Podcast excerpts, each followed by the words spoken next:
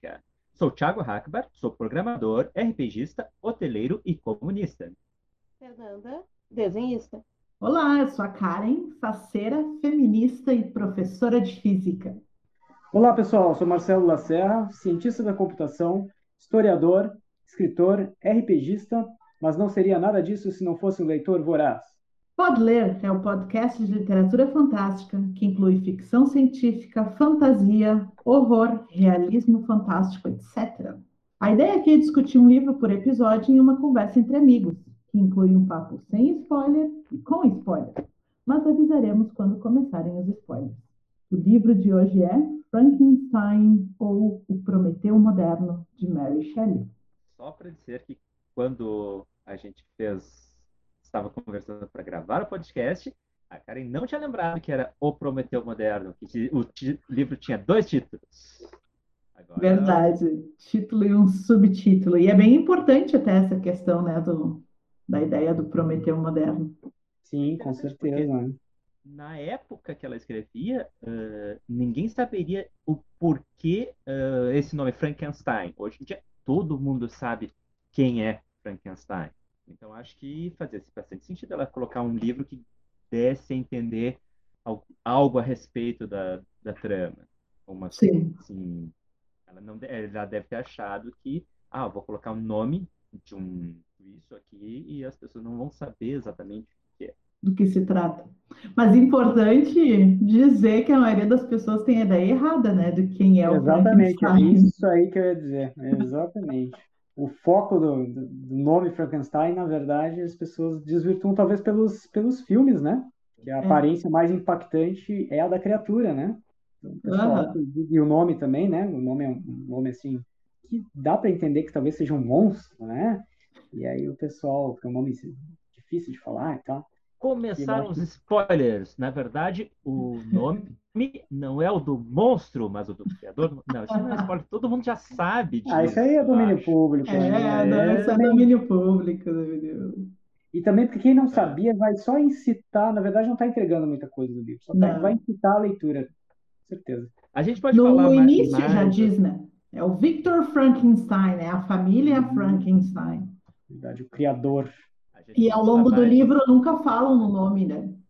Do monstro. É sempre assim, o monstro. Isso é, muito, isso é muito importante também. Depois, na parte dos spoilers, eu vou detalhar melhor. Mas isso é muito importante, não ter um nome.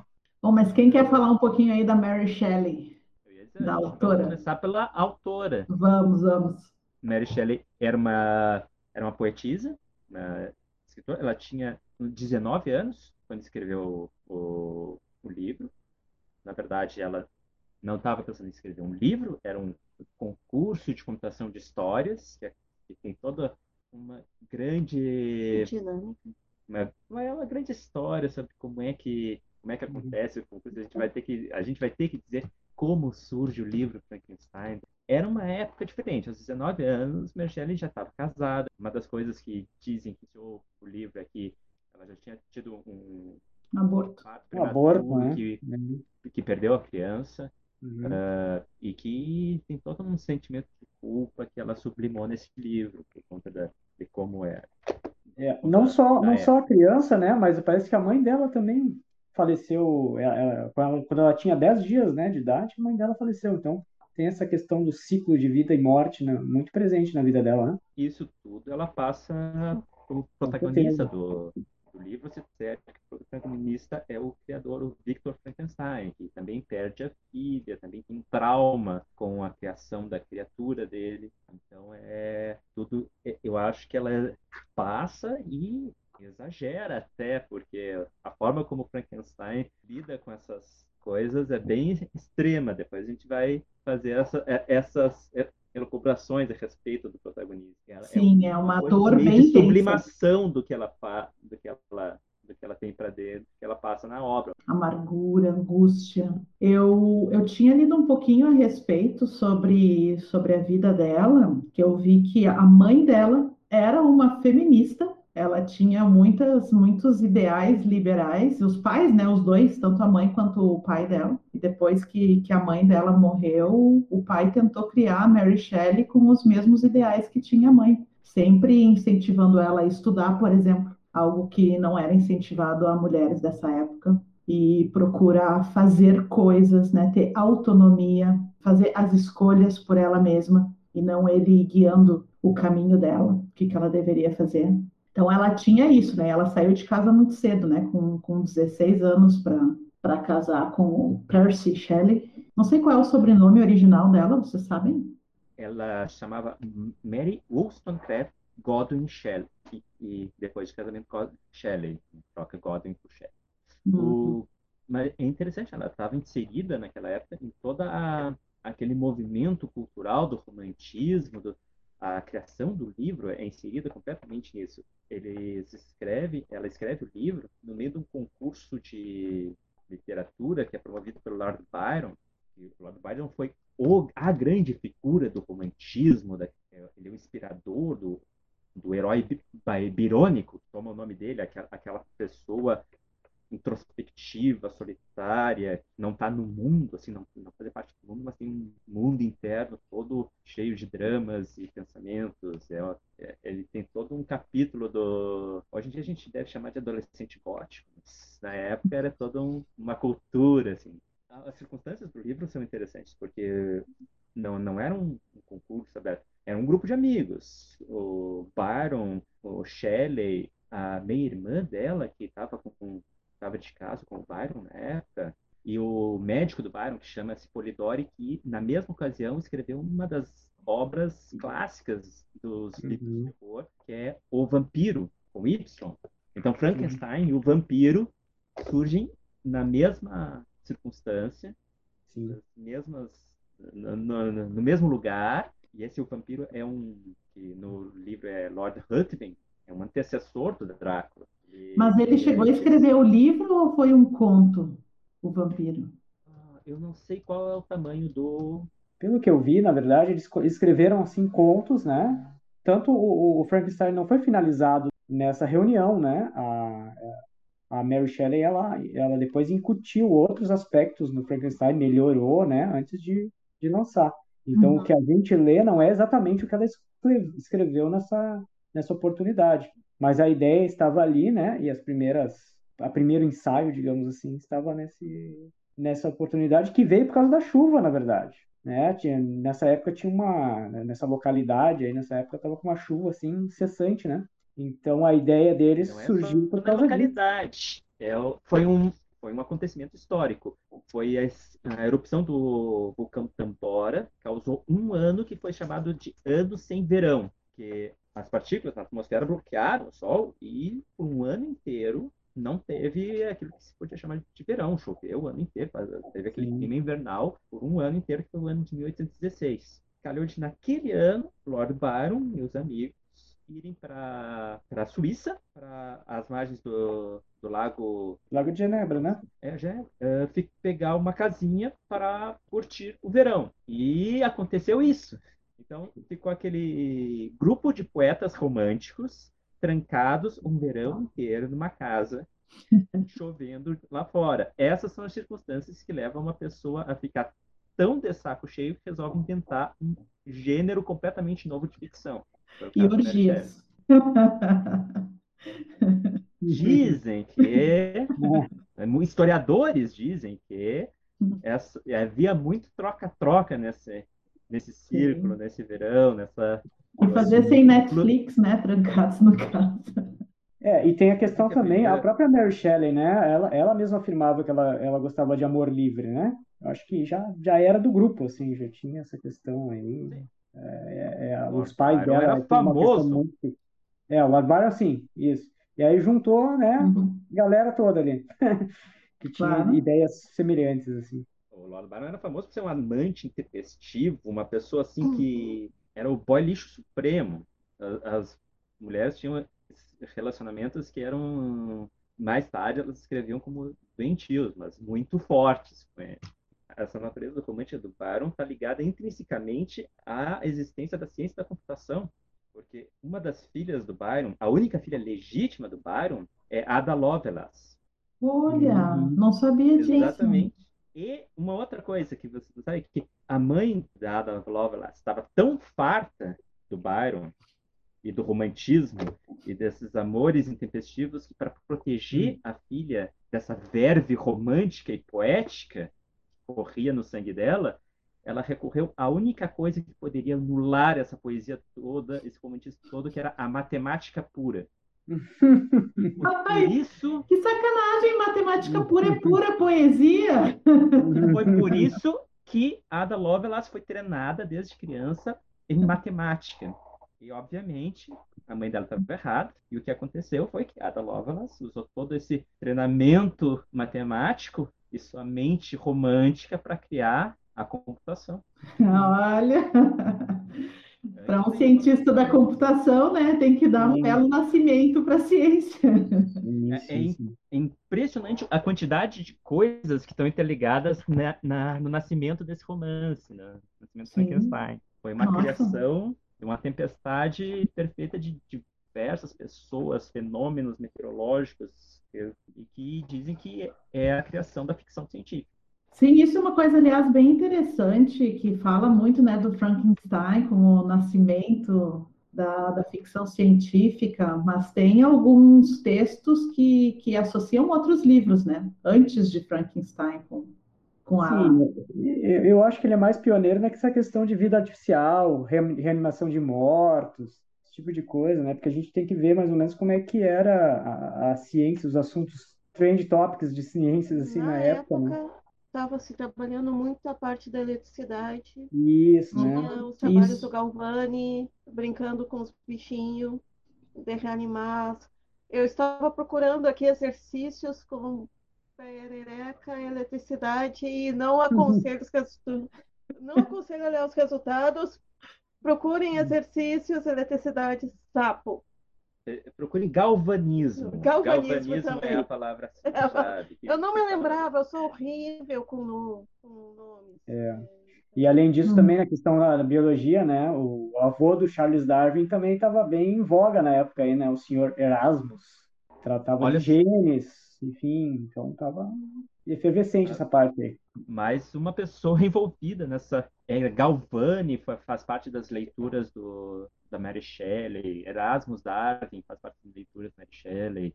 Ela tinha. Ela, era uma mente inserida no Tempestade. De Dizem que ela tinha assistido né, uma, uma apresentação dessas. Parece que ela tinha assistido uma apresentação onde fizeram assim sapos movimentarem as pernas, dando pequenos choques. Sim. Sim, naquela época a ciência se misturava um pouquinho com o espetáculo também, até para divulgação. Seria bom fazer aqui hoje. Olha, vou vacinar essa pessoa. Oh. Ela vai Verdade. Botar alguns espetáculos. Tem, aliás, até vou abrir um parênteses muito rápido aqui, né? Porque para falar de ciência acaba lembrando algumas coisas. Tem vários TED Talks que, que fazem essa defesa, né? alguns tipos de apresentações, espetáculos de experimentos deveriam voltar à voga para estimular mais pessoas a seguir as carreiras da ciência. Mas só tem que cuidar para tirar o misticismo, né? Que essas apresentações também às vezes envolvem um certo misticismo, as pessoas acabam achando que é meio mágica e daí acaba desvirtuando um pouco a ideia. Aí que foi um pouco do que aconteceu também lá.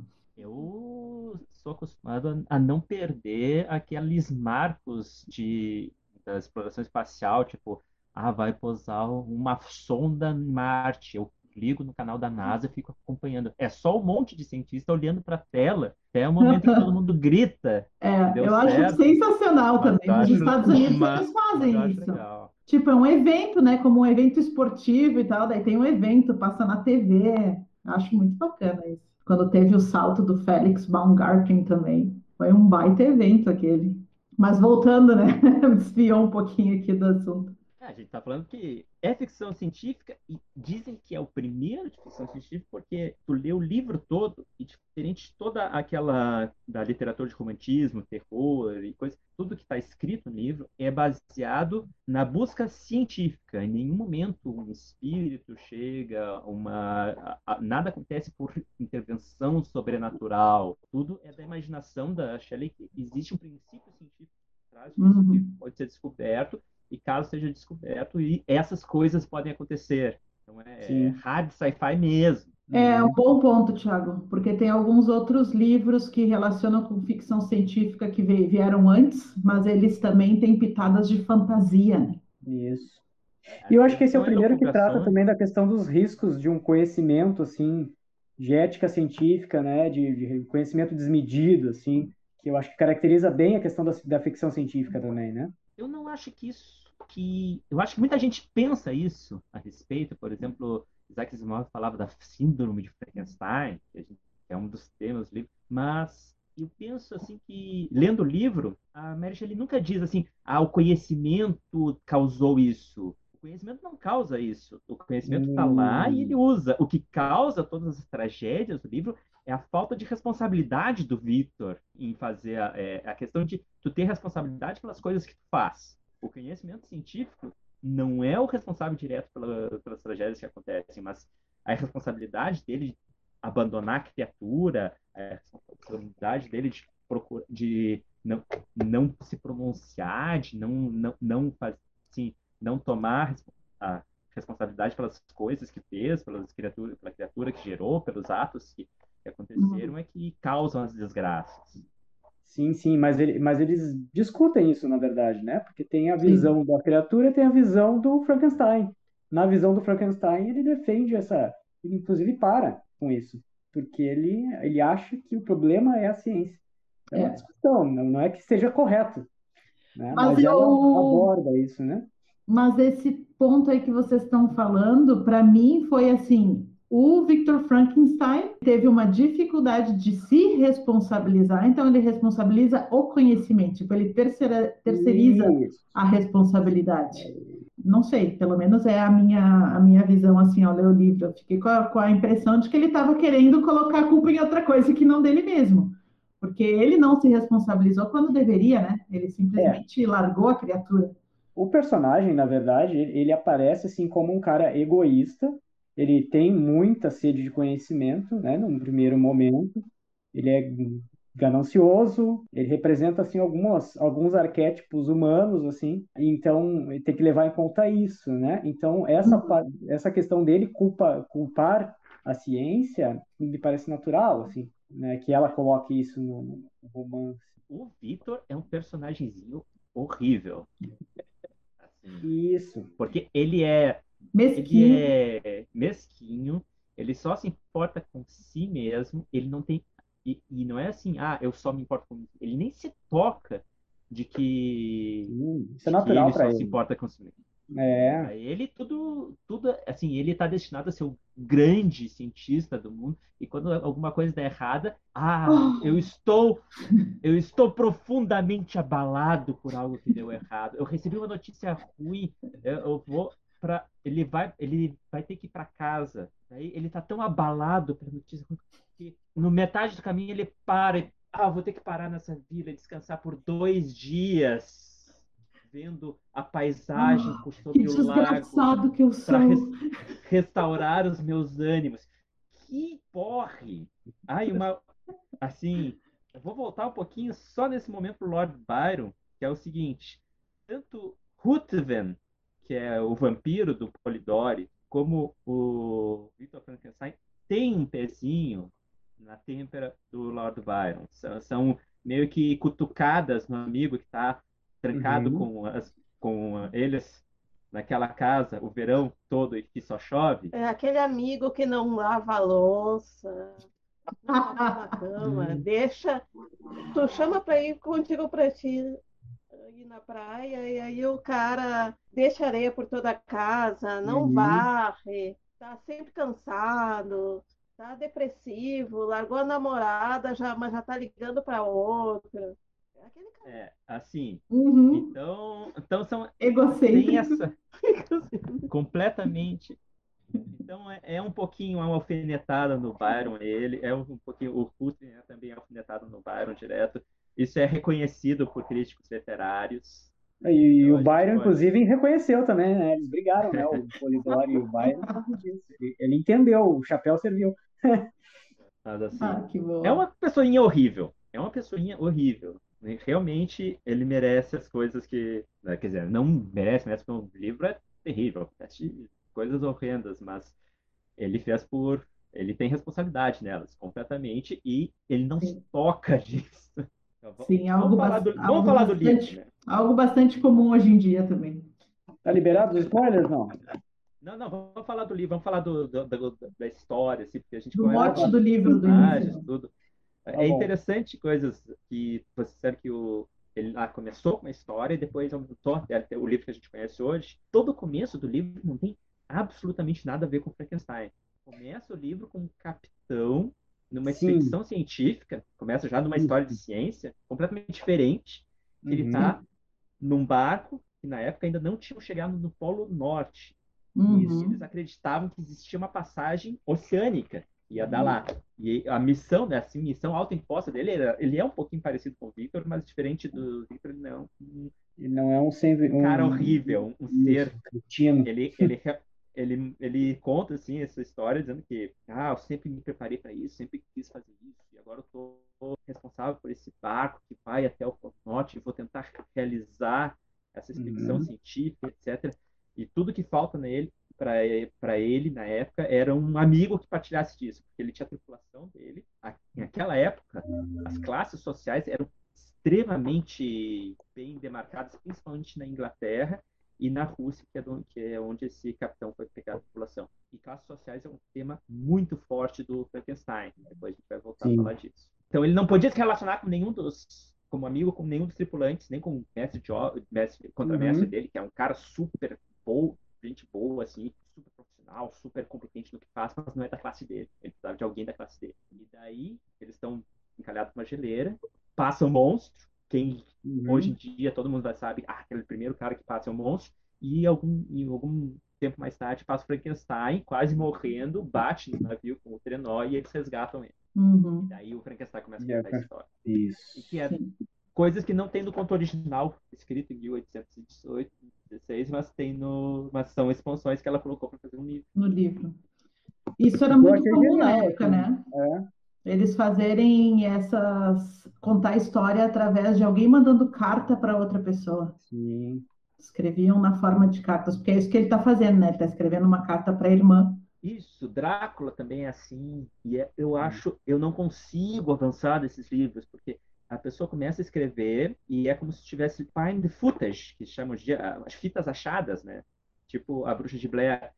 A Aham. ideia é que tu leia aquilo e tenha a impressão de que está lendo relato de alguma coisa que aconteceu, que é de verdade. Então, tu está lendo primeiro a carta do marinheiro, do capitão do barco de uma expedição científica.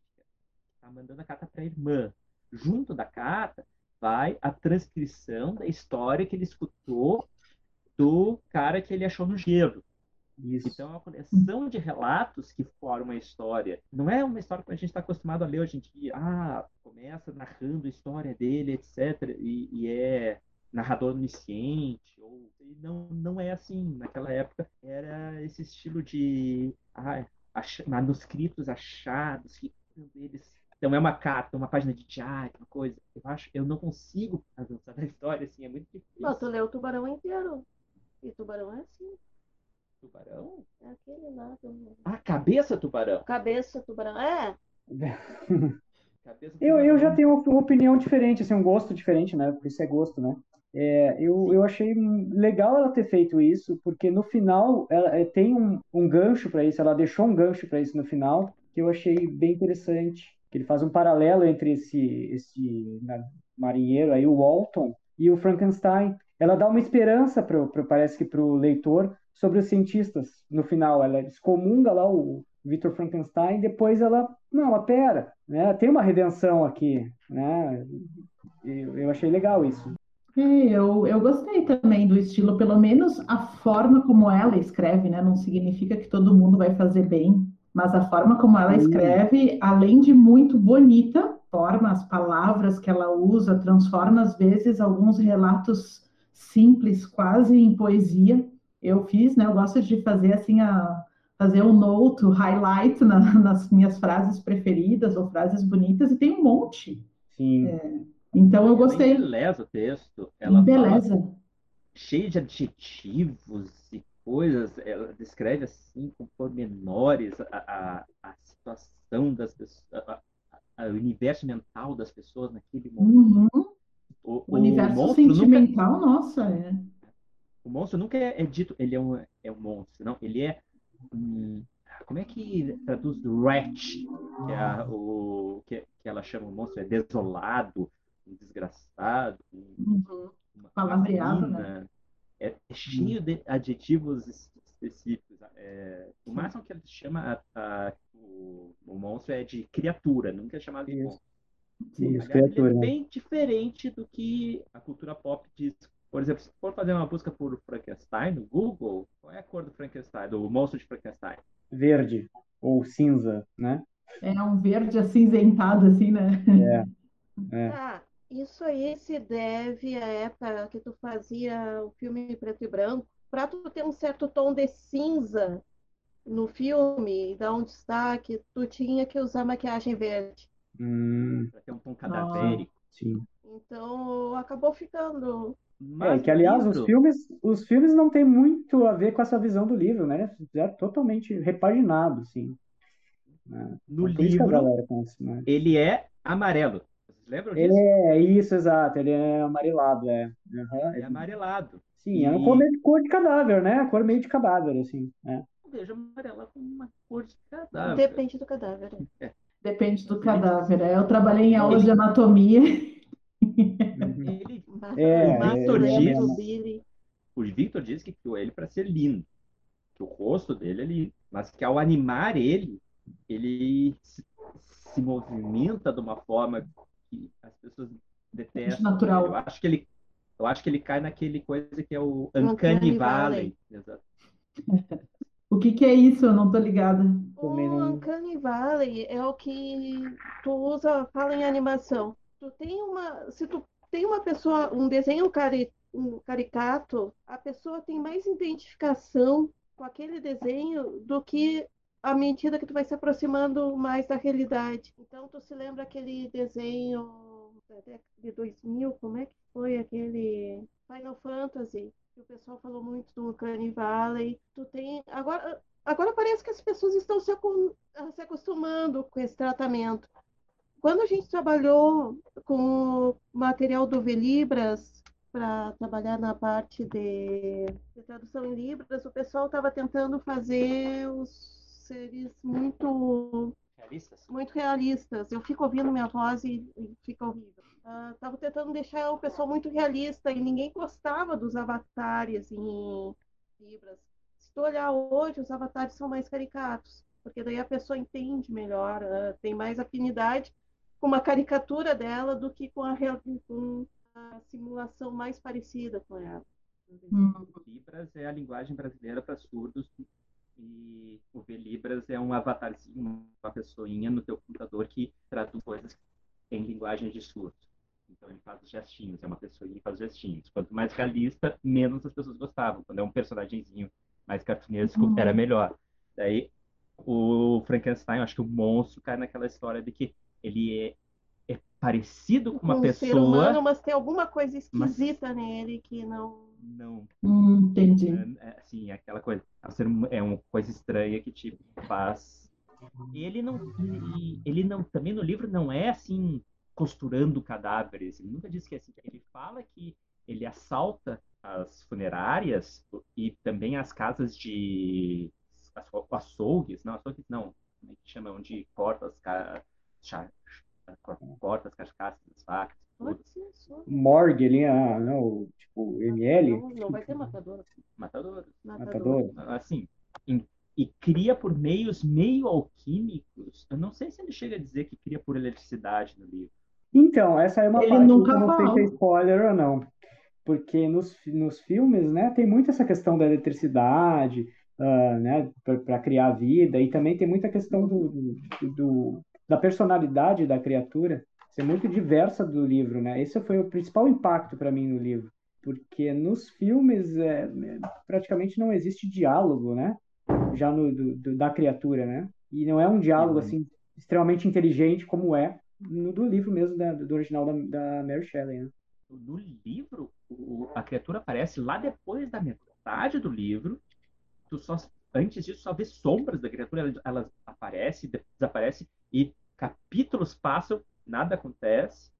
ele vê uma visão da criatura na distância e, na, e, e desaparece e nada mais acontece assim.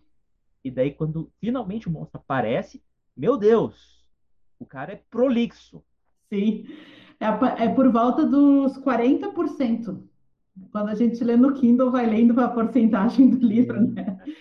A criatura aparece aí nos 40% do livro. E o, o, o, a criatura chega com um discurso, uma linguagem florida, cheia de uh, referências literárias, com o monstro aparece assim intelectual. A milhas de, a milhas de distância do daquele bruto que a gente conhece Sim. o Frankenstein pelo cinema uhum. se entende como monstro de Frankenstein. Tá, tu tá pegando é. o desenho clássico. Mas o legal é que a Mary Shelley com o Robert De Niro, por exemplo, teve, ele já tem um viés que é o que era o professor do cara que morreu e ele tentou reanimar. Se tu pegar as peças de teatro, tem a parte do professor dele, do, da criatura. Então, uh, depende muito da adaptação, né? Uhum. Tempo X, né? Só as adaptações mais, mais fiéis que, que chegam nessa parte intelectual do, do, do, do monstro. E no Penny Dreadful também. É, a que eu mais ia comentar, o que eu achei mais fiel ao Penny Dreadful mesmo. O legal é que a, quando tu escreve, para tu ter uma boa história, não pode se alimentar só que tu gosta de ler, ou seja, aquela pessoa que só lê quadrinhos da Marvel e DC e aí escreve uhum. seu super-herói, que na realidade é um dos milhares de super-heróis que já uhum. foi criado pela Marvel e da DC. Bebe de vários pontos, por exemplo, a Mary Shelley pega os, os os experimentos de energia elétrica. Ele pega uma coisa também que é muito legal, que era uma época que as pessoas estavam tentando entender como é que funcionava o corpo humano. Então, o roubo de corpos por cientistas era uma prática mais ou menos comum. Pagava para ter acesso aos corpos. Inclusive, tem um caso de dois caras que matavam pessoas para fornecer aos cientistas.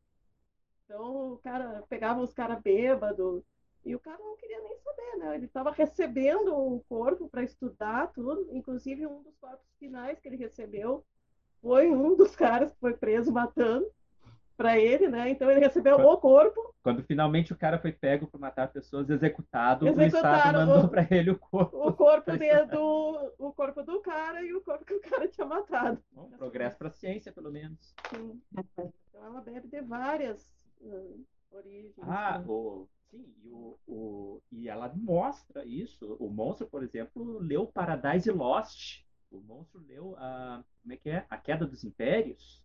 O monstro chega com uma bi, bibliografia. Quando ele começa a falar com Frankenstein, ele fala dos livros que ele leu, porque Sim. ele passa um tempo vivendo na, numa casa, num, eu acho que ele mora numa casinha de lenha grudada na casa de um Primeiro ele acha que é uma Sim. família de camponeses. Tiago, eu acho um... que essa parte aí já entraria para o spoiler, porque eu essa parte acho. já começa quando aí quando ele aparece no livro, que já é quase a metade do livro. Uhum. Então, vamos declarar aqui para os nossos ouvintes que agora vamos começar a falar das coisas que são reviravoltas, que são surpresas, que vocês não vão encontrar, por exemplo, na grande maioria das adaptações para o cinema coisas. Eu, eu só abriria um parênteses aqui. para vocês. Eu abriria um parênteses aqui, Thiago, antes da gente dar aberta a sessão de spoiler, falar para aqueles que só vão escutar até aqui, que tem um filme que está na Netflix, que o nome do filme é Mary Shelley, que conta né, essa história, pelo menos uma versão adaptada aí da história, da, de quando eles escreveram os contos, essas, nesse período que eles passaram na casa de Lord Byron. Dê um pause, Sim. quem quiser ler o livro sem spoiler, pega o livro, ele está de graça, porque ele é domínio público, pode ir, por exemplo, na gutenberg.org, que é, lista todos os livros de domínio público que eles conseguem digitalizar, baixar em formato de Kindle, em formato HTML, em formato PDF, até com algumas, algumas ilustrações que são também de domínio público. Baixem, leiam e voltem para o resto do, do cast aqui, que a gente agora vai discutir as reviravoltas do roteiro. Vamos, vamos. Pois é, esse. Então eu acho que eu não cheguei na reviravolta ainda, porque eu ia dizer quem são esses camponeses. Esses camponeses são uns é, da família de um mercador francês, refugiado. É interessante porque ele, é aquela coisa de história dentro de história. A gente já está na quarta história dentro Sim. de uma história. Sim, Ele começa com o Capitão Walton, O contando navio. para a irmã dele, a expedição dele e sobre o náufrago que ele pegou. Daí o náufrago, Victor Frankenstein, começa a contar a história sobre o monstro São camadas Daí o monstro história, começa verdade, a né? criar- contar a história para História. Victor Frankenstein Isso. da, assim, da vida que ele teve até o momento. E ele começa a contar a história do da, que ele ouviu do mercador de que como ficou naquela, naquela situação. Isso. São Sim. Mas, tá- eu achei legal porque tá tudo alinhado, porque nessa história dentro da história, da cebola dentro da, né, de, de- de- histórias dentro disso aí, ela, ela não, ela, ela se justifica. Por exemplo, por que que ele é prolixo? Ah, porque ele ficou meses ali, ou talvez um ano, não sei, escutando as pessoas falar, né, e ele, ele tinha interesse naquilo, e ele roubava livros lá para ler, ele ajudava as pessoas, até tinha uma coisa mística lá, que ele, ele se escondia e cortava lenha para as pessoas, as pessoas achavam que era um espírito benfazejo lá, mas era, era o, o- a criatura. Uh, depois ele tenta se apresentar para a criatura, achando que, que ia ter uma segunda chance, né? Já que o pai dele renegou ele já direto, né? E, e isso é que, eu, na verdade, me causou mais estranheza, mas depois eu, movendo assim o Frankenstein lá para a época da Mary Shelley, com toda essa questão da, da, da- né, da, da, da vida dela, que teve muitas mortes e, né, e nasceu muitos filhos e tal, aquela segunda chance, né? Que daí eu fui entender isso, né? E na verdade eu achei muito legal a parte do, do Walton lá também, né? A parte que é o marinheiro que, que começa a contar a história, mandando as cartas para a irmã. Uh, no final ele, ele chega a dar mais uma chance, é isso que, que, que, eu, que eu queria falar antes, né? Pro, porque ele vira amigo do Frankenstein e aí o leitor ele tem aquele, aquela comparação, pô, o cara é um. São dois cientistas ali, porque ele vai estudar o magnetismo no Polo Norte, né? E um é um cretino egocêntrico, e o outro pode ser que dê certo, né?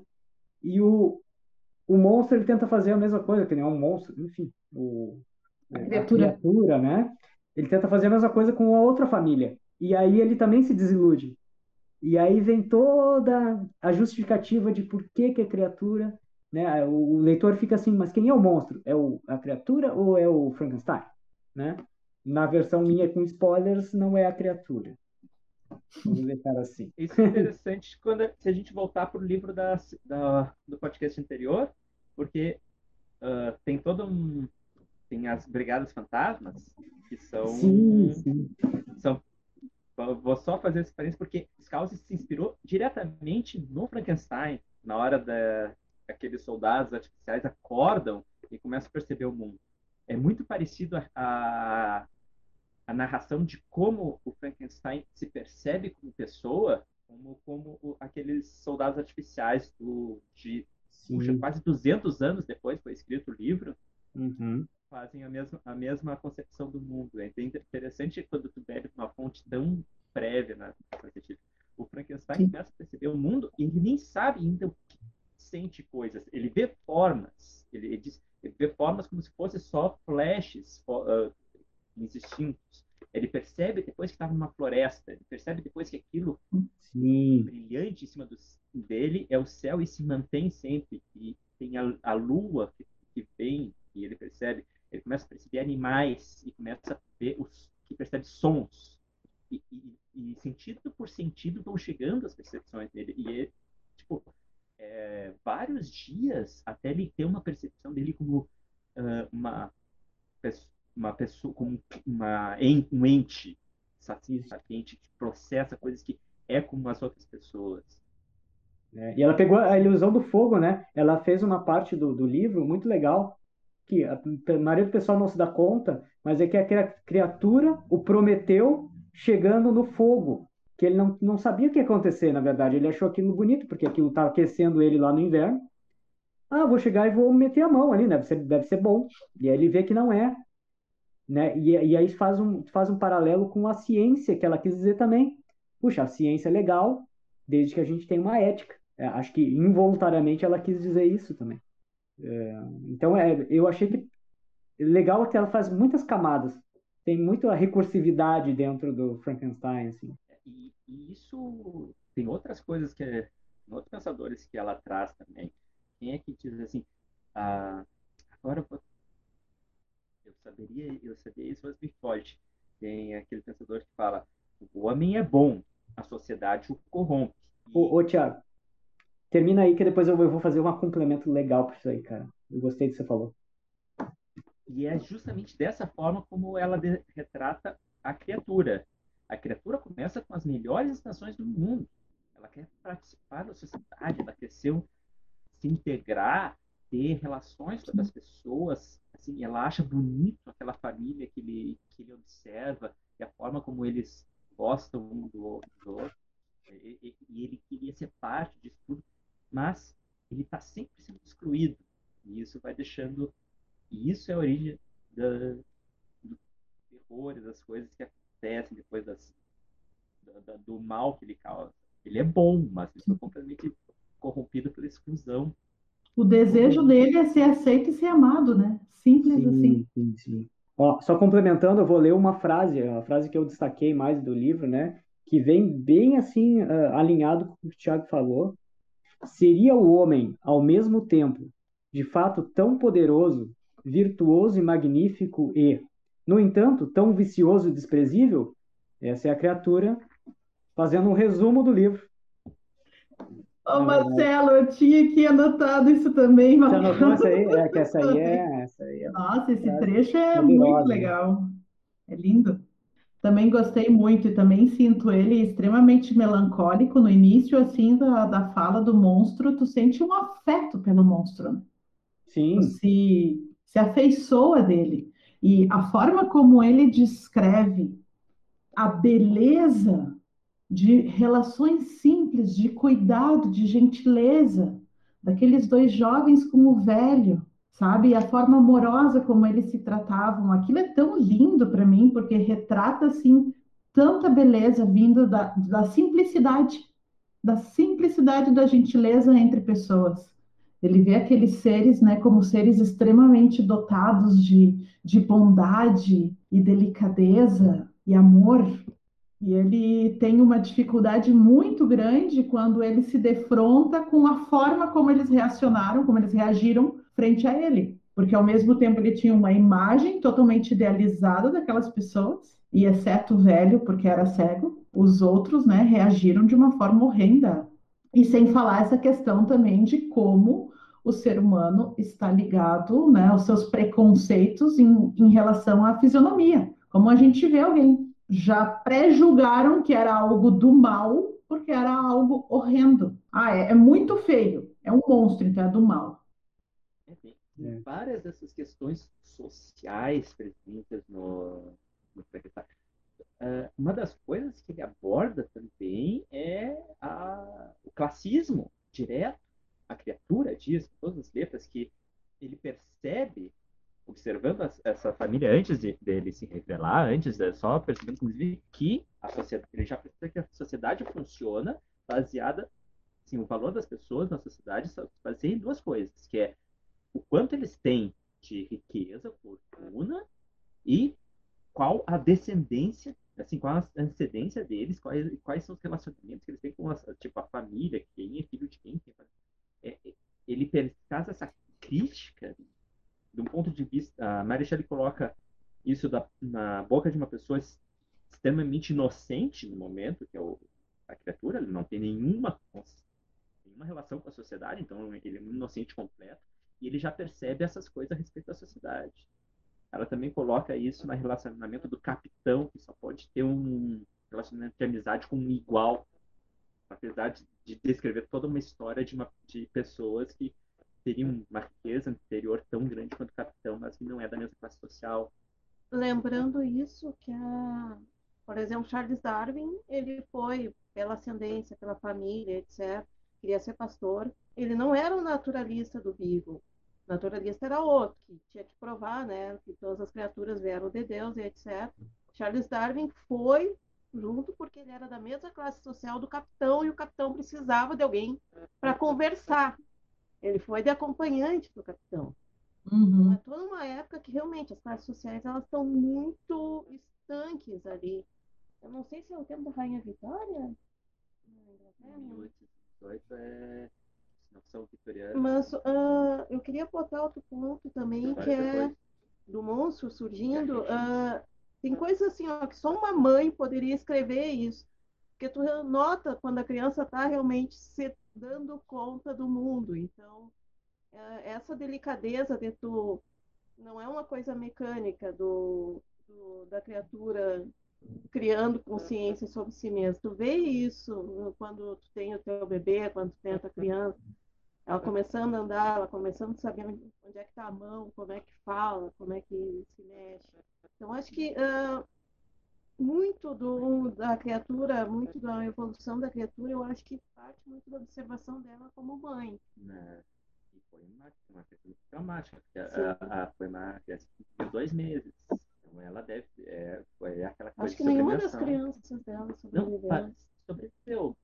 Tem uma que morreu de malária. Era muito comum tu ter dois, três filhos e sobrar um e dois. Verdade, Fernanda. Gostei dessa, dessas suas observações. Não tinha pensado por esse lado, desse olhar maternal, paternal, né, a respeito da criatura, ela descobrindo o que, que é o mundo, como que as pessoas se relacionam. Toda essa, essa impressão fantástica que ele tem a respeito de coisas tão simples é bem a visão de uma criança, né?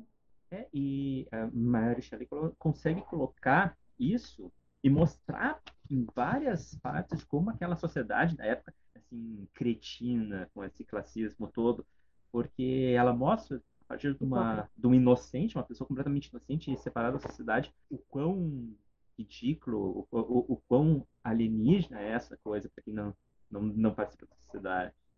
E mostra que o, o, o ele se dá conta, então, de que o monstro, o, a criatura se dá conta de que, estando nisso, tendo, só, sendo a fonte da, da, das coisas que as pessoas têm só a riqueza e a sua ascendência, suas, suas ligações familiares, ele, a criatura, está completamente desprovido de qualquer coisa que tenha valor nessa sociedade. Porque ele não tem absolutamente nada, ele está vivendo, quando ele tem essas elucubrações, ele está vivendo numa casa de, numa casinha de lenha nos fundos da casa de um camponês. Então, ele tem absolutamente nada, ele tem um chão de palha, não é dele. Ele não tem nenhuma relação com ela, ele não sabe, ele não tem consciência de quem criou ele naquele momento. Ele não tem pai, não tem mãe, não tem nada. Nem eh, qualquer pessoa que lida com ele reage a ele com hostilidade. Então é esse momento que forja a criatura, que em que ela se dá conta do quão desprovida ela é, né? Que acaba descambando na violência, né? Já que estamos nos spoilers, tem que falar que, que a Mary Shelley coloca que ele não, ele é essa criatura pura, mas que de tão, de tão ser espezinhado, né? Ele, pô, ele só pode sair à noite, ele não pode sair de dia que ele vem um camponeses matá-lo, persegui-lo, né? Então ele acaba, né, fazendo uma série de mortes de entes queridos do Frankenstein, né, do, do Victor Frankenstein.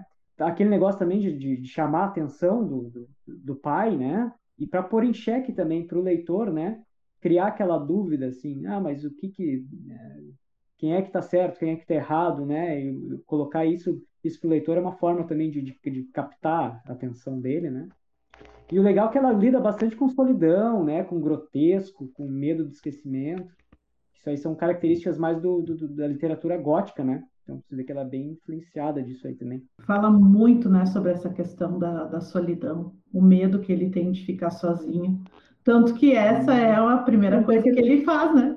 Isso, ele faz uma, cópia. É, ele tenta fazer uma cópia dele, não consegue e ele se frustra com aquilo, e enfim, aí vem toda a cretinice do Victor Frankenstein. Eu odeio o Victor Frankenstein. Sim, não, é, total. Pessoinha horrível, pessoinha horrível. Não tem como ter empatia com o Victor Frankenstein.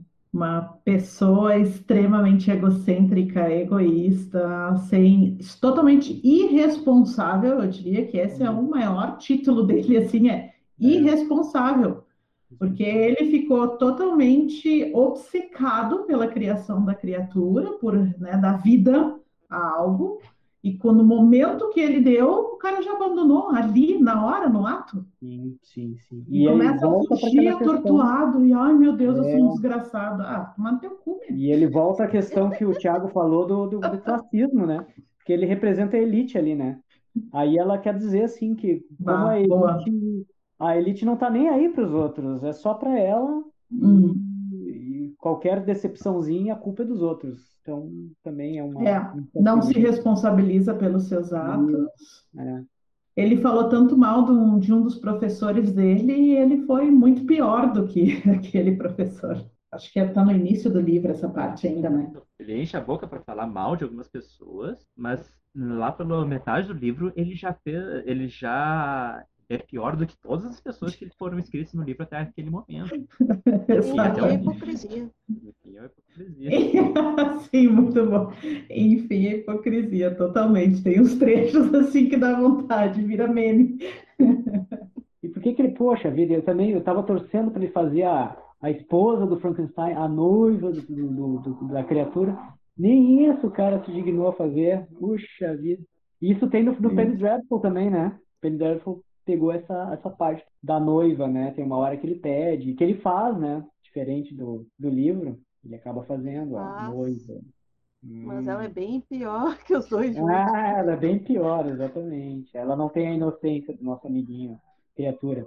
Acabamos de dar spoiler de Penny Dreadful, mas azar, né? Se meteram a fazer falar de é. Frankenstein, tudo bem. Eu fiquei muita vontade de ver esse seriado aí. Não fazia ideia do que, do que era. É outra coisa que saiu do dessa série toda de criação de terror e, e ficção científica foram esses livrinhos que foram bem famosos daí na, no, em Sim. 1800, né? Até 1890, mais ou menos. Começou a surgir um monte desses continhos assim que custavam um penny, né? Só um centavo. A É a Pulp Fiction vitoriana. Hã? É a Pulp Fiction vitoriana. É o mesmo assim. esquema, Pulp Fiction vitoriana. Sim. Pulp Fiction também é o mesmo esquema. É, as pessoas sempre estavam do- assim querendo ficção. E Isso. o- a mídia naquela época era o impressinho que vendia no jornal. E tem coisas excelentes que foram escritas nesse formato. Eu li outro livro que é uma história que tem esse esquema de histórias, de histórias às vezes lá para tantas eu conto de Monte de Cristo, e ele foi publicado um capítulo por vez no jornal. Acho que os Três Mosqueteiros também, esse era muito comum. É, na verdade, essa, essa literatura de, de, de entretenimento, né? Que tinha também, tinha também tinha o classicismo da literatura, né? Alguns lá, críticos, não. né, Até hoje a gente vê isso, né? Não consideram, enfim, e aí acaba, a- a- acabam fazendo em material mais barato, né? Mas que vende também. Aqui no Brasil a gente tem o cordel. Sim, exatamente, Cordel. cordel. É a mesma ideia. Uhum. Deve ser Sim. o Cordel do Frankenstein. Deve ter, eu tenho vários. Eu tenho coleciono alguns cordel. também. É?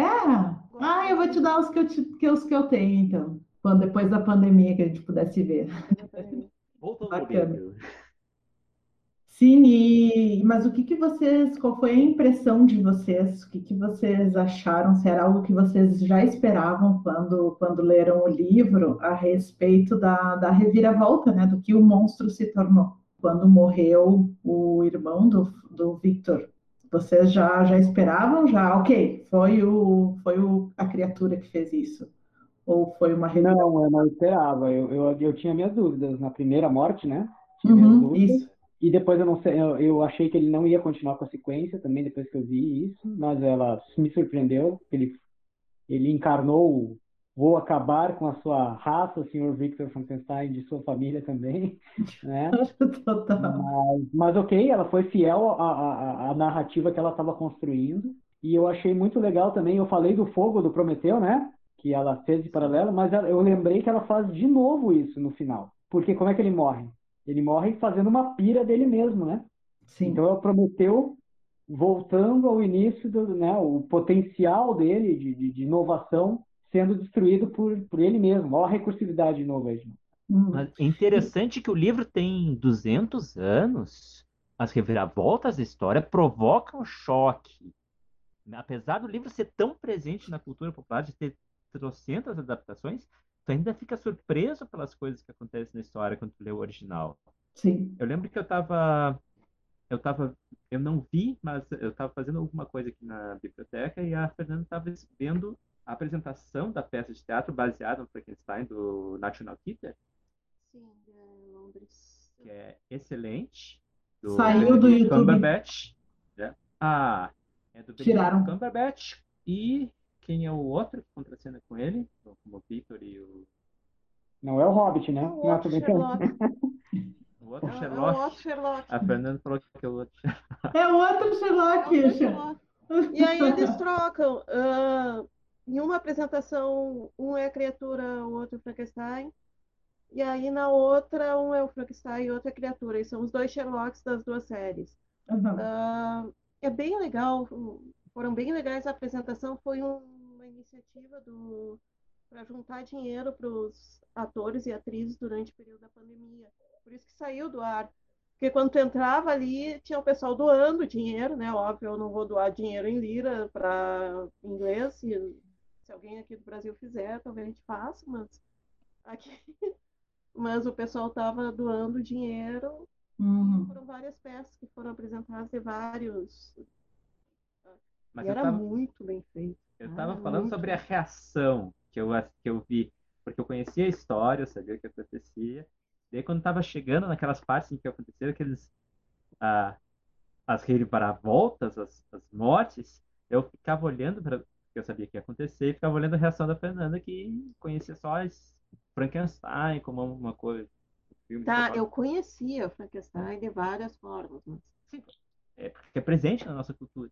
É. Daí quando Sim. chega na- nessa adaptação mais fiel, mais, mais centrada no livro, Não. e vê- ela chega e vê as coisas acontecendo, ela faz, sabe aquela cara de espanto, ela coloca a mão na boca e, meu Deus, eu- nossa, Tu- é que tu sabe que vai acontecer, que vai ser legal pro livro se acontecer. Mas tu fica torcendo assim, cara, não faz isso, sabe? Sim. Mas tu- ah, tem aquela coisa da narrativa.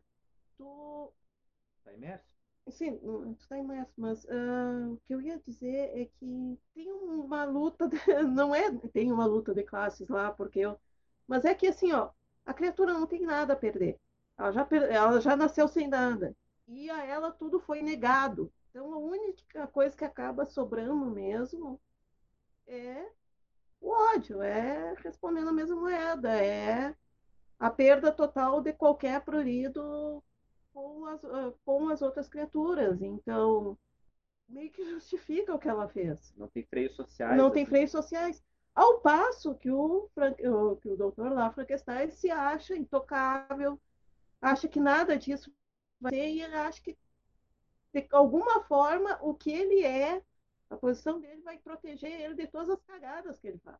Aí ele deixa de agir só para não per- perder sua posição social. Tipo, eles vão me chamar de louco se eu disser que é uma criatura que tá matando. Tipo, uma amiga de infância dele vai ser é, é uma rima da família, né? Uma pessoa que eles criaram na casa deles, vai ser executada por um assassinato que ele sabe que foi a criatura que matou. Ele não fala um pio até a mulher ficar esticada na corda da forca, só porque ao que vão pensar de mim se eu falar que não foi ela que matou, mas uma Sério, e aí criatura. tu- Ai, eu serei um louco e nada mais. Não vou poupá-la da morte.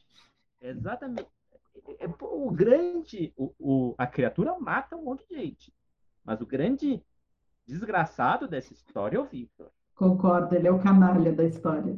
E justamente porque ele não deu, né, nenhuma oportunidade da criatura ser boa. Porque ele poderia ter acolhido a criatura logo de início, ter educado, ter mostrado, ter dado valores. E ele não fez nada, ele não se responsabilizou de nenhuma maneira. É, toda vez que alguma coisa acontece assim que impacta ele, ele cai num estupor e fica doente e, e tudo é ah meu Deus meus ânimos meus ânimos essa de é uma paz crítica muito foda da Mary Shelley para alguns homens. Aham, bem isso, é uma baita de uma crítica. Homens, oh meu Mas Deus, ó, nossa, o cara blá, cientista e etc.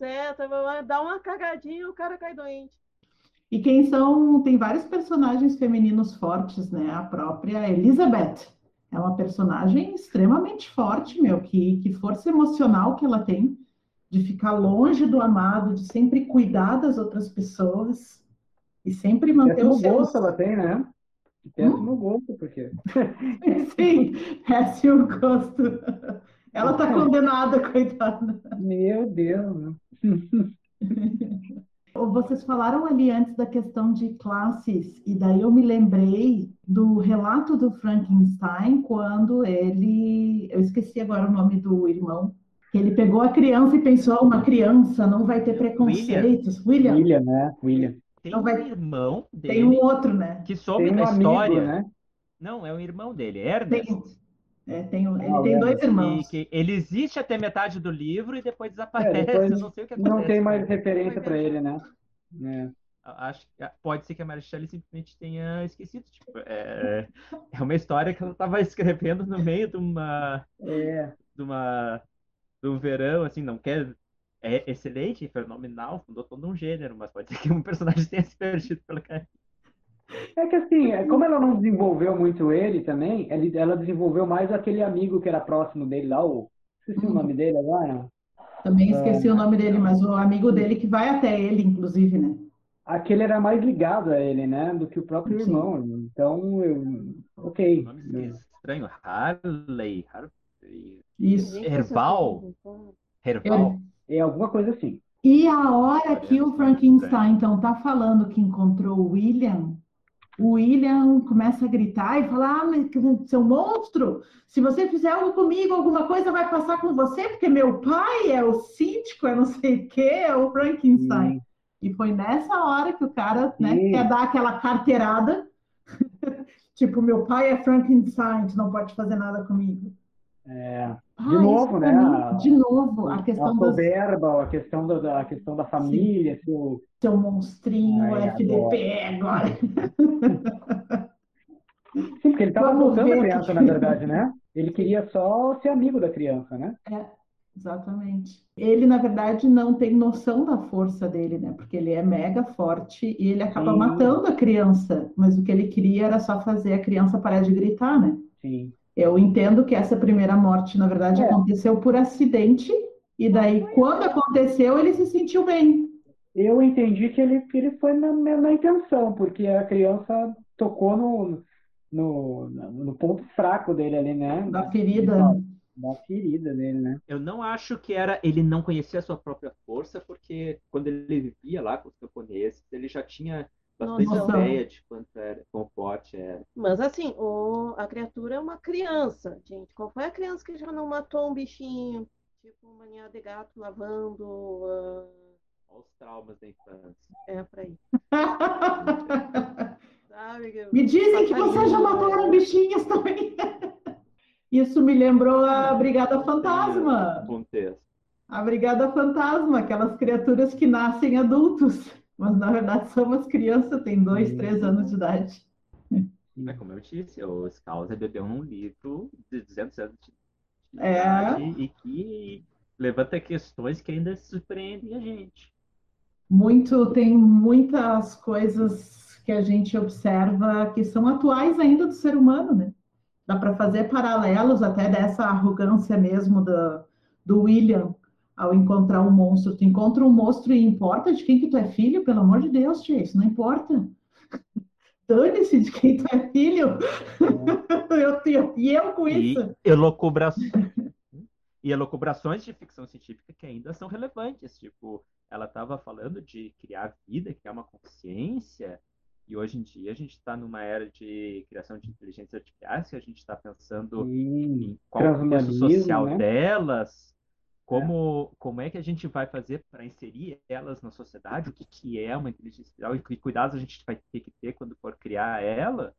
E ela mostra todo um conflito que essas primeiras que, que é o mesmo que vão acontecer à medida que a gente vai desenvolver esse tipo de, de tecnologia agora, de um jeito diferente. Mas ela já prevê o conflito ético das coisas e como é que ela como é que ela surge, como é que ela capta o mundo e como é que as coisas começam a acontecer com ela. É bem interessante isso. Aham. uma crise relevante nesse texto que para nós vai passar a ser importante daqui a pouco. Agora, gente, o, o que eu achei mais, assim, visualmente ah, diferente foi que eu estava sempre esperando, cadê, ca- onde é que vai estar aquele raio que vai cair, que vai animar a criatura? Porque a gente, pô, desde criança, todas as outras versões têm o tal do raio, né? Sim. E aí, que raio, onde é que tá, que raio tá o raio, né? Porque tá louco, né? Não, não aparece nada de, sair de eletricidade e eu fiquei pensando nisso, né? A única menção que tem de eletricidade talvez seja o magnetismo que o Walton lá vai procurar no, no norte, no, lá no, no Polo Norte, né? Tem e Galvani. Que não tem nada a ver com a criatura. É, a gente sabe por, por escritos da Mary Shelley de que ela foi inspirada nas experiências elétricas de animação, mas Sim. a eletricidade não aparece no livro. Não, não aparece. Tipo a palavra do autor. Não, ah, eu achei que aparecia lá no início. Não, não ele, ele fala sobre filosofia natural. Mas a filosofia natural naquela época já envolve as ciências naturais, envolve então, física e química. É. Como ele fez, ele não, ele não ele estuda na... nada ali, ela não explica. Né? Ele estuda só química na faculdade. É. Dois professores dele são de química. São de química, mas ele estuda filosofia natural, que envolve é, física ele... também. Que é como eles chamavam as ciências hard. Né? É, ele estuda por química, fora. Assim, né? É, física, Uh, até um pouco biologia era considerada ciência natural. Sim. Era, era uma, uma forma de, de se falar de ciência. Estudos da natureza. É. Mas no livro ele não fala como ele faz, né? Porque na carta ele diz justamente que ele não fala para que ninguém repita as experiências dele. Então ele não não divulga o que é que ele fez para qual é a descoberta dele, como que ele fez isso, como que ele deu vida à criatura. Ele não revela. É, é os professores dele dizem, elogiam muito o conhecimento da química que ele tem, que ele é um grande químico no futuro. Ele fala a respeito de pegar materiais nos, nas funerárias, nos uh, cemitérios, nas, onde se carneiam os animais. Não diz que é pegando órgãos inteiros e costurando, não fala isso às vezes dá a impressão de ser um processo mais químico. Mas, mas ele fala sobre juntar pedaços. Ele fala, não fala, fala, sobre costurar, mas juntar pedaços. É, sim, sim. Dá para notar que são, são de vários cadáveres que ele, que ele monta uhum. um, né? Sim. Até talvez para explicar assim que, que o tamanho do, da criatura é bem maior do que uma pessoa normal, né? É, verdade. Ele tem dois metros e meio. Uhul. Ele tem dois metros e meio. Ele diz, ele não escreve nada sobre cicatrizes, que é uma, assim, todas as os Frankensteins da cultura pop têm cicatrizes e no, no livro não fala nada. Fala também de cabelo comprido, Podia né? Um... Usa o cabelo comprido, assim. Né? Tem um cabelo comprido. É. Isso tem no Penny Dreadful também, né? Preto. De... Dentes brancos perolizados, assim, como pérola. Uma coisa assim, um... a dentição dele é perfeita. Ele descreve isso ali, mas não fala nada a respeito de, de costuras, não fala. É por isso que é estranha a imagem, a imagem que a gente tem popular dele, dos filmes, até dos filmes mais realistas, é bem diferente do que está descrito no livro. Nem é. ele é amarelo. Então aí, pessoal, quais são as impressões de vocês a respeito de Elizabeth? É, a, a impressão que eu tive é que assim, que, que a autora quis fazer uma crítica que ela era uma mulher muito inteligente, né? Nota-se isso no, no, durante o, o, livro, né? mas que ela é presa ao, ao, ao, Frankenstein, ela é totalmente, ela é submissa ao Frankenstein, né? Que é, parece que ser um retrato da mulher média da época, né? E eu acho que ela quis fazer uma crítica, fazendo assim, ó, a Elizabeth era tão capaz quanto, mas a sociedade, né, e a educação dela não deixa fazer isso. Tanto é que ela foi prometida ao Victor Frankenstein desde criança, né? Sim, no leito de morte da mãe, né? A mãe dá o, a bênção para que eles fiquem é, juntos. É, um negócio Embora... assim, mega arcaico, assim, mas eles levavam de boa isso, né? As mulheres do, do livro também me, me chamaram a atenção, né? Os papéis, tanto a Elizabeth quanto a Justine. Sim, a Justine também, totalmente submissa, sabia que não era culpada, mas ah, se entregou e tal, o negócio totalmente pisoteado pela sociedade e ela aceitando, né? Porque foi educada para isso também, né? Isso Exato, é. A Mary Shelley que quis fazer assim um pouco um pouco mais assim caricata, mas ela essa crítica encarar, que é isso. Era o papel das mulheres dessa época cuidar dos outros, né? E todas as mulheres do livro cuidam, ficam cuidando uhum. dos outros. É. Não é dessa época, né? Até hoje. É, até hoje. Mas hoje ainda a gente tem ainda que não seja uma maioria, tem uma porcentagem que assumem outros papéis. Naquela época era bem mais mesmo difícil. mesmo assumindo esses outros papéis, a, a mulher é relegada ao papel doméstico. A mulher cuida da casa, a mulher cuida das crianças. Tudo isso é uma também é uma questão de classe. Também. E se supõe que metade da população fica cuidando dos afazeres domésticos, todo um trabalho que não é pago. Pra... Números da PNAD contínua.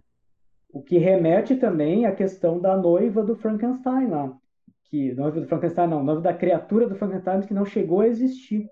Talvez por assim, por medo, que ela quis, ela quis colocar assim, ó, ela não vai existir por medo do, do homem, né? Do homem da época, da elite, que é o representado pelo Victor Frankenstein, e não criar, não dar mais, uh, como é que eu vou dizer assim, mais um poder para a mulher, porque seria uma mulher bem poderosa, digamos assim, né? A noiva lá, enfim, a, a parceira do, do, da criatura. E ele, Como ele viu que não. no Penny Dreadful. É, sim. A, e a Mari, a Mary Shelley faz uma crítica bastante desse papel da, da mulher também, uh, não só colocando elas nesses, nesses papéis e mostrando isso, mas uh, textualmente no livro. Ele, ela fala como na, na Suíça, onde, onde se passa a história, os papéis femininos eram mais uh, abertos a, a, e flexíveis do que nos, nos, lugares onde nos outros lugares tem toda uma história a respeito da mulher prometida ao, ao camponês que é turca e que resolve ficar com o camponês porque o papel dela, guia daquela época, ia ser extremamente submisso. Ser... Sim. Naquela época, os vitorianos tinham uma, uma ideia fundamentada em várias uma sociedade turca que eles conheciam, de que as mulheres ficavam trancadas em haréns, etc. Tem toda uma questão do harém, mas não é aquilo que os vitorianos pensavam, mas óbvio que é o papel da mulher na sociedade turca era extremamente restrito. Então, nisso a Marichelle estava certa e ela critica textualmente isso. A, a Sophie foge, né? Foge para ficar com o católico, embora o pai, um FDP também, não, não queria que ela ficasse com ele, justamente porque ele não era turco. Embora o cara tenha salvado ele, o Félix, aliás, né, o nome do cara era Félix, que salvou ele da prisão. É Félix, isso. É. O, o, camponês, filho do cego, que é que isso. onde o Frankenstein aprendeu os ser humano. Tem toda essa crítica, que não é só implícita, mas textual no livro, que realmente ela fala desses papéis serem restritos, de poucos lugares darem uma abertura para as mulheres. Pensamentos finais sobre o livro. Ele ele retrata toda uma época realmente de classes sociais estrutura, muito estruturadas e praticamente inescapáveis. Ele retrata uma época de que o feminismo era praticamente assim tinha uma longa ladeira para subir ainda para as mulheres terem alguns direitos. Uhum. é, é, pré quase todas as, as, participações femininas na sociedade. E a Ana Shelley está muito à frente sendo uma poetisa, uma mulher liberal, ser uma pessoa participando da inteligência daquela da, da, dos círculos uh, como é que é? Dos, dos círculos literários intelectuais é, literários intelectuais dessa época então isso parece transparece uh, no livro a sociedade uh, em que o que importa é a tua origem como familiar e como isso era culturalmente muito importante na época. Hoje em dia é um pouco menos importante, mas ainda tem muita gente que, que usa o sabe como você, como você está falando, então não deixa de ser atual. Uma coisa Sim. que 300 anos e questões sociais deles são atuais. atuais um pouco diferentes do mundo de hoje. Ou a gente teve alguns progressos no papel da mulher, por exemplo, mas no resto deixa muito a desejar. Sim, a própria Mary Shelley não assinou o livro, né, inicialmente. Ela colocou só, não lembro se foi Shelley ou M. Shelley, mas tipo, não era uma mulher que tinha escrito aquele livro. Ah, sim, a questão dos pseudônimos. É, é né? muito comum é. assim. É, exato. Tinha, ela tinha um pseudônimo, né? E depois eu não lembro agora direito da, de em que momento que foi desvendado que foi ela que escreveu. Não. A JP Rowling ela teve vários negativas. E uma delas o cara só aceitou publicar. Era um homem, JP. Não, não estou. A gente pensa num, num livro. Ah, um livro de ficção científica de 200 anos atrás não vai ser atual. Os temas científicos são atuais. São. Uh, uh, não tem nada de fantasia. Os temas sociais são atuais. Os conflitos ainda surpreendem. A visão da sociedade ainda é relevante. É um uhum. livro que tem livros de 10 anos escritos que envelheceram muito mais do que esse livro de 200. Acho que isso define os clássicos, né? Os clássicos são aqueles livros que, que não envelhecem ou que não, quando envelhecem, envelhecem eu bem. Tive, é, eu tive dificuldades com o livro, com, essa, com esse texto romantizado, cheio de adjetivos, difícil de pegar as coisas que estão acontecendo, ser muito centrado no verso íntimo dos personagens. Isso, isso eu não sou muito bom de, de progredir num livro desses. E também eu tenho um, algum, alguma dificuldade de progredir nesses livros que são uh, manuscritos encontrados, cartas, páginas de diário que montam uma narrativa. É esse o Brasil disse. Mas, no uhum. geral, vou dizer que pode ler, deve ser lido. Frankenstein e que apesar do, do, da história ser tão conhecida para as pessoas, as pessoas acharem que conhecem o livro original, ainda guarda muitas reviravoltas e tramas para a gente se surpreender com ele. Pode ler pode ler, deve ler, e se você não leu ainda, está perdendo um baita de um livro, porque é, é, é, o típico do livro que, que é melhor do que as adaptações, na minha opinião. Para mim, como eu falei já, a adaptação que chegou mais perto e, e não era focada nisso foi Penny Dreadful mesmo, a série, né? Com certeza foi o, quem fez a série do Penny Dreadful leu e é fã do, do, livro, né, da, da, Mary Shelley, né? Então, é extremamente atual, né? E, e para mim eu achei a, a escrita dela bem fluente, claro, dadas a, a relevância, né, dada a, assim, a época que, ela, que ele foi escrito, né? com a linguagem que se utilizava na época, mas ele é ele não é um livro maçante, é um livro bem fácil de ler para mim, para mim eu achei bem bem tranquilo de ler e assim com, com reviravoltas a todo momento, né? Então isso também é bem atual. Né? Então pode ler, por favor, leia. É, eu vou na mesma, pode ler, pode escutar.